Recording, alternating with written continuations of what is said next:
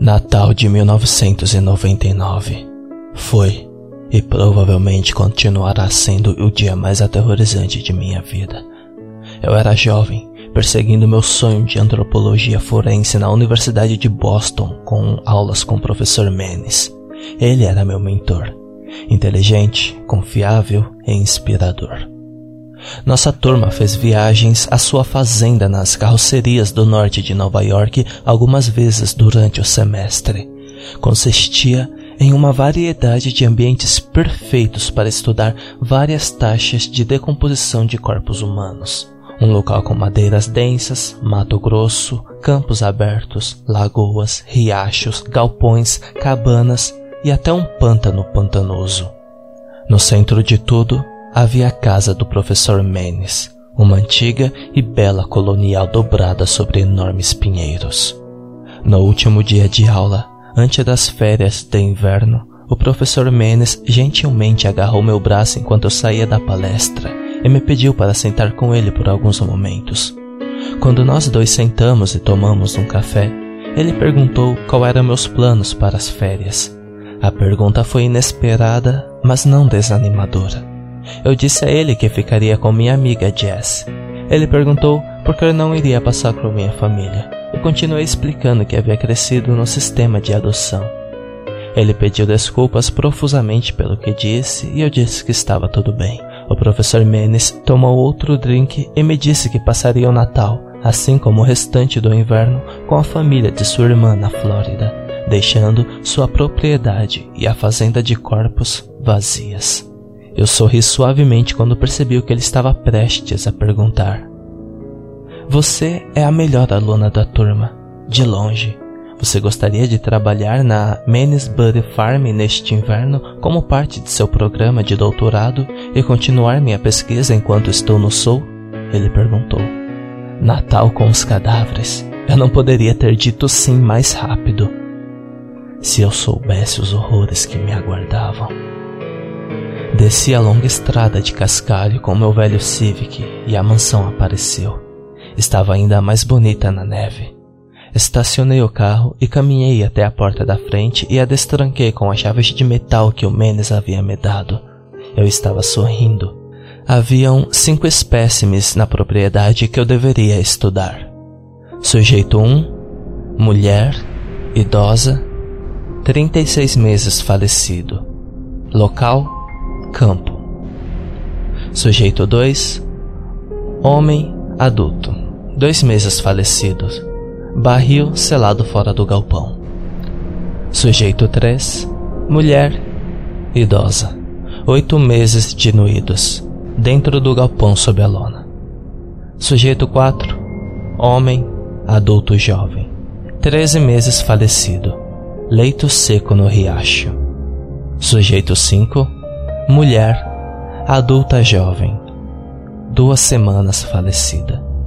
Margem do lago, submersa.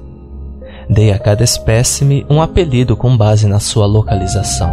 Havia a Fiona Campos, Barry Barril, Sheila Lona, Greg Riachos e Polly Water. Imaturo e não profissional? Talvez mas isso me ajudou a acompanhar e tornou a realidade mórbida um pouco mais fácil de lidar. Para ser sincera, o trabalho foi fácil, rápido e sem intercorrências. Infelizmente, isso não durou muito. Todas as manhãs, às nove horas, eu fazia minhas rondas e anotava o estágio atual de decomposição de cada espécime, bem como quaisquer sinais de interferência da vida selvagem. Foi solene e um pouco assustador mas eu estava fazendo um bom trabalho. Trabalho esse que ajudaria o sistema de justiça criminal e os cientistas forenses. Pelo menos era o que eu disse a mim mesma. As coisas se tornaram rotina a partir do terceiro dia. Eu colocava minhas luvas látex e a máscara médicas, seguida pelo meu equipamento de neve. A maioria dos espécimes podem ser estudados visualmente a uma curta distância, com exceção de Barry Barril e Sheila Campos, eu teria que examinar fisicamente devido aos seus respectivos abrigos. O sujeito estava decomposto nas taxas esperadas. Todos menos um.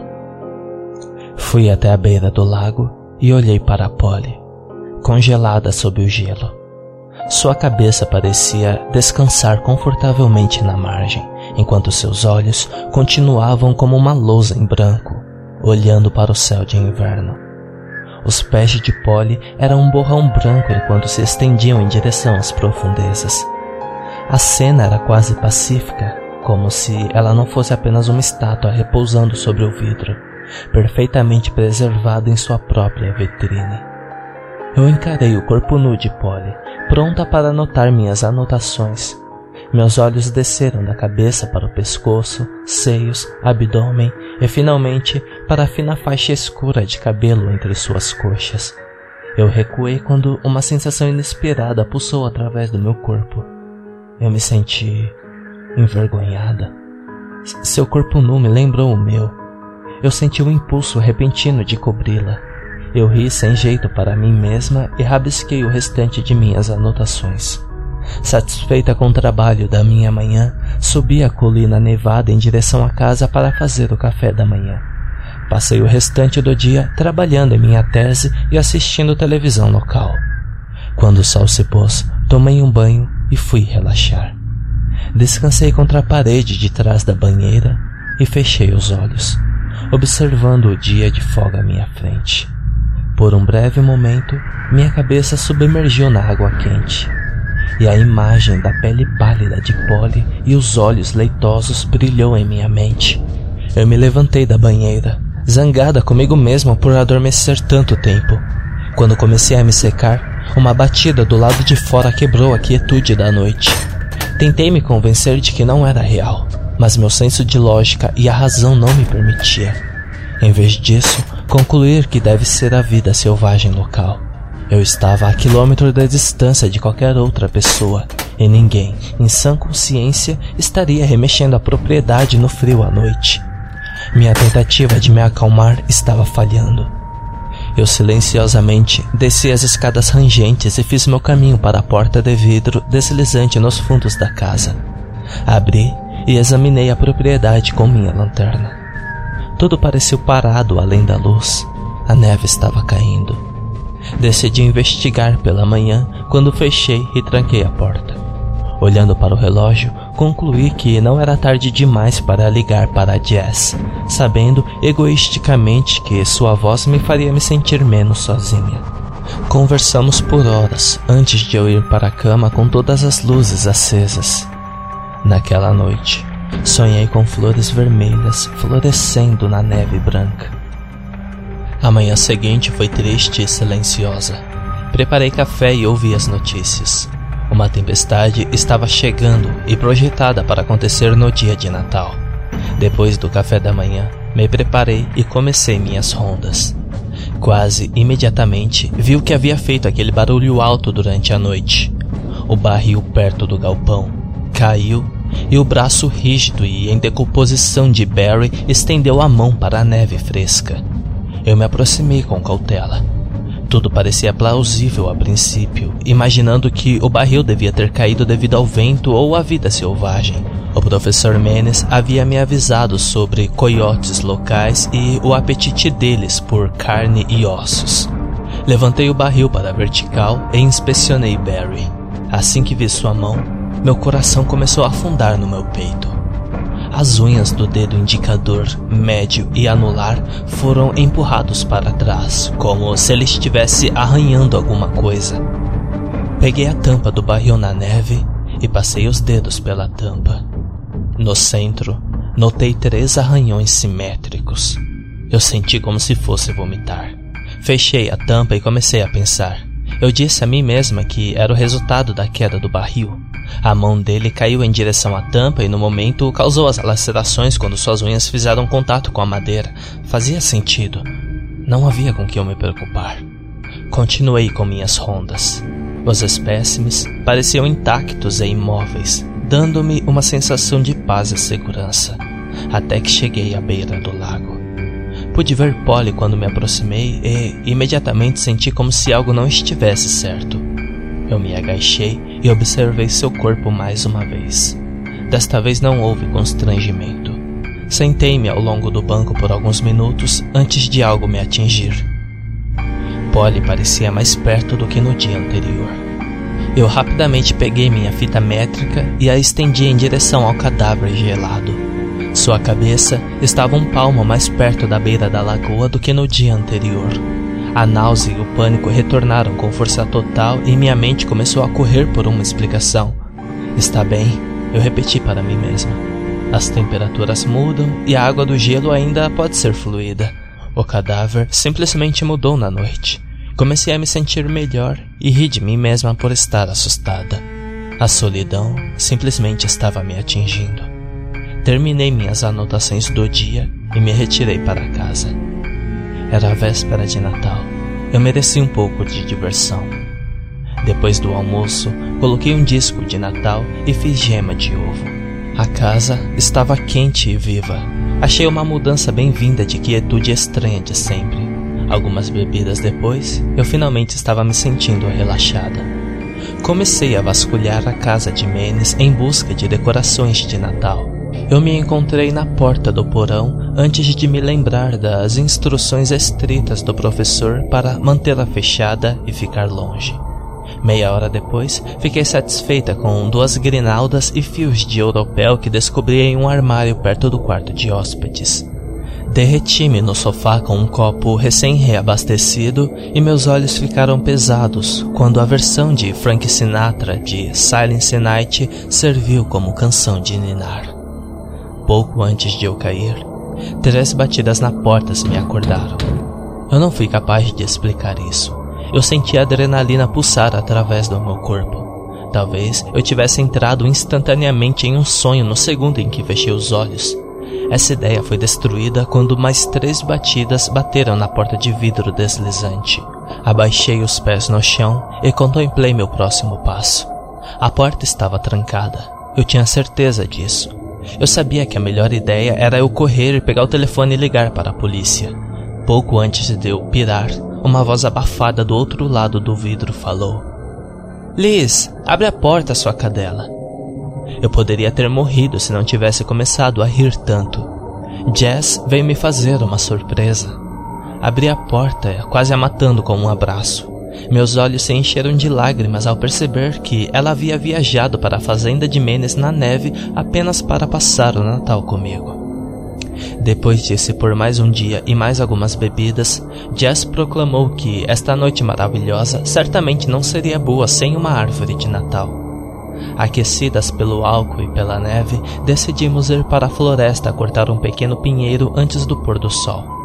Ao nos aproximarmos do galpão, pensei em uma ideia que, na época, acreditava que seria hilariantemente brilhante.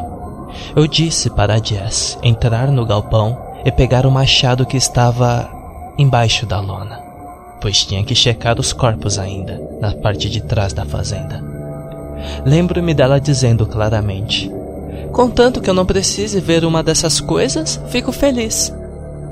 Sentei-me e sorri de orelha a orelha, esperando pelos gritos de Jess, pois ela logo descobriria Sheila Lona debaixo da lona. Os gritos nunca vieram. Em vez disso, Jess saiu do galpão com um machado e disse: Não tinha nada debaixo da lona, mas o machado estava preso na parede perto da porta. você sabe, para uma garota tão inteligente, você tem uma memória de merda. Coloquei o meu melhor sorriso falso e brinquei com ela. Minha mente silenciosamente correu. Ela apenas deve ter sorte de não ter visto. O galpão é escuro. Vou verificar amanhã antes da tempestade chegar e todos os corpos ficarão bem. Continuamos na floresta até encontrarmos a pequena árvore perfeita para derrubar e arrastar de volta para casa. A noite consistiu em ainda mais bebidas, um pouco de cannabis e lembranças antigas. Era mais do que o suficiente para ajudar a aliviar minha ansiedade. Jess e eu finalmente fomos para o quarto principal e adormecemos assim que nossas cabeças atingiram nossos respectivos travesseiros. Na manhã seguinte, me abençoei com uma ressaca de Natal do inverno.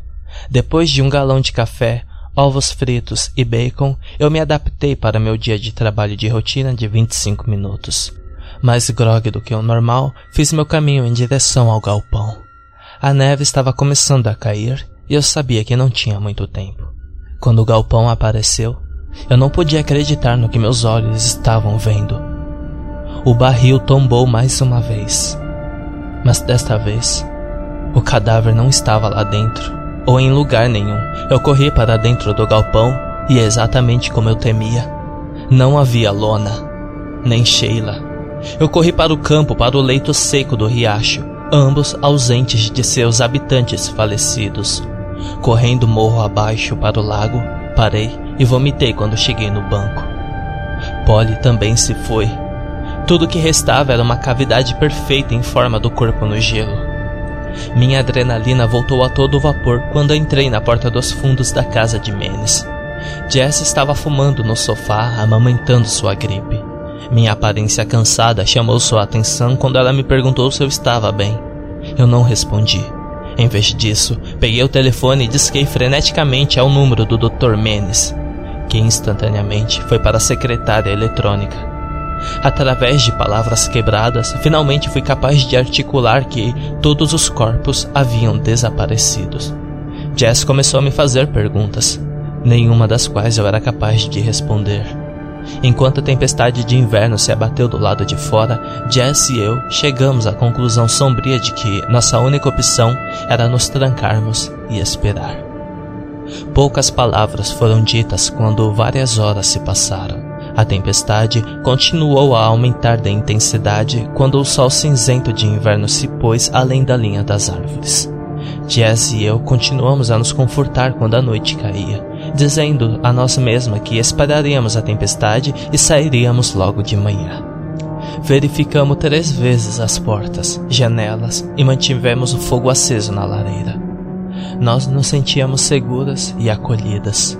Essa sensação foi de curta duração, quando um alto crash atingiu o telhado e as luzes se apagaram.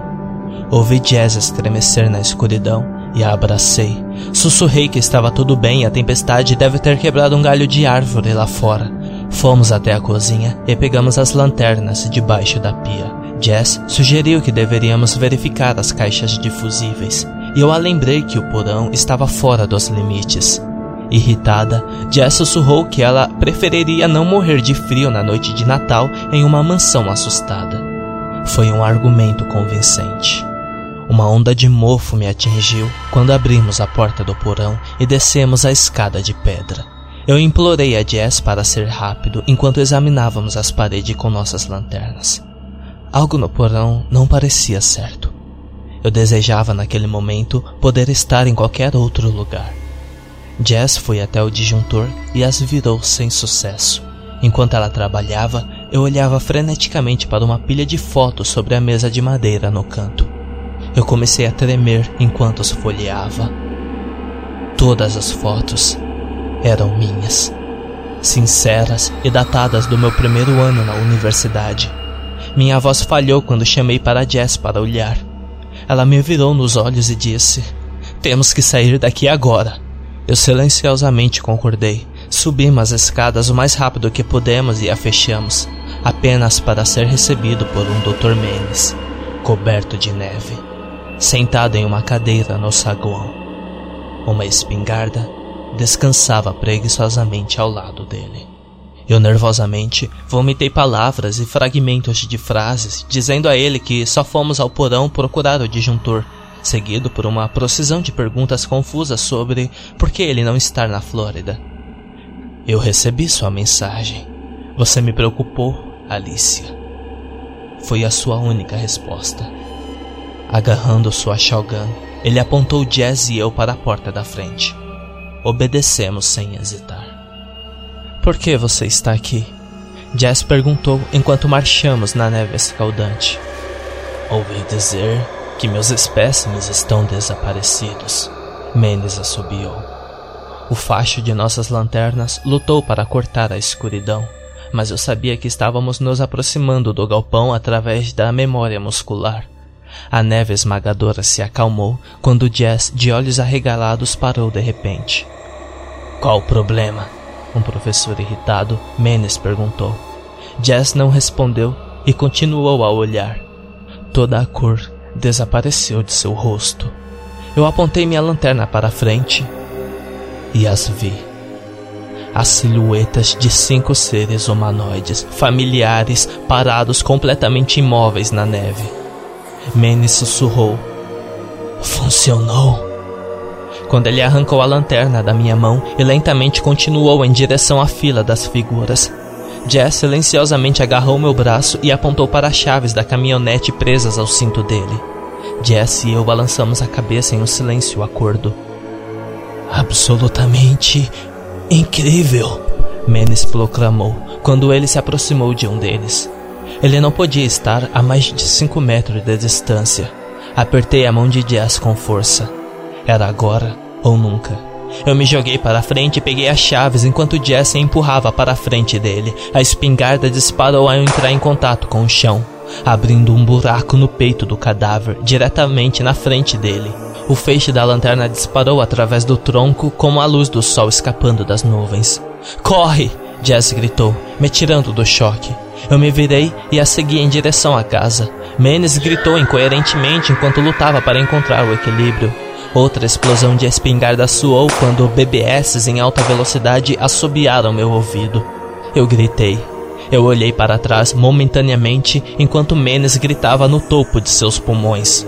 Uma fração de segundo, vi os cadáveres atacando ele como porcos no vale. Menes cansou-se de gritar mais uma vez, apenas engasgou quando sua boca se encheu de sangue. Jesse atrapalhou com as chaves quando subimos na 4x4. Nós duas estávamos berrando enquanto seguíamos o caminho de cascalho em direção à estrada principal. Os meses seguintes foram preenchidos com interrogatórios policiais, entrevistas e uma renúncia oficial da faculdade. O registro oficial afirma que a propriedade e fazenda dos Menes havia sido abandonada há anos. Os espécimes registrados, assim como o próprio Menes, nunca foram descobertos. A temporada de Natal está se aproximando novamente. É sempre uma época difícil para Jess e para mim. Nunca tive confiança para compartilhar minha história com outras pessoas. Mas agora, acho que é crucial que eu desapareça. Veja bem, encontrei uma nota manuscrita na minha caixa de correios ontem. Não havia postagem, endereço de retorno ou assinatura. A nota dizia simplesmente: É hora de terminar nossos estudos.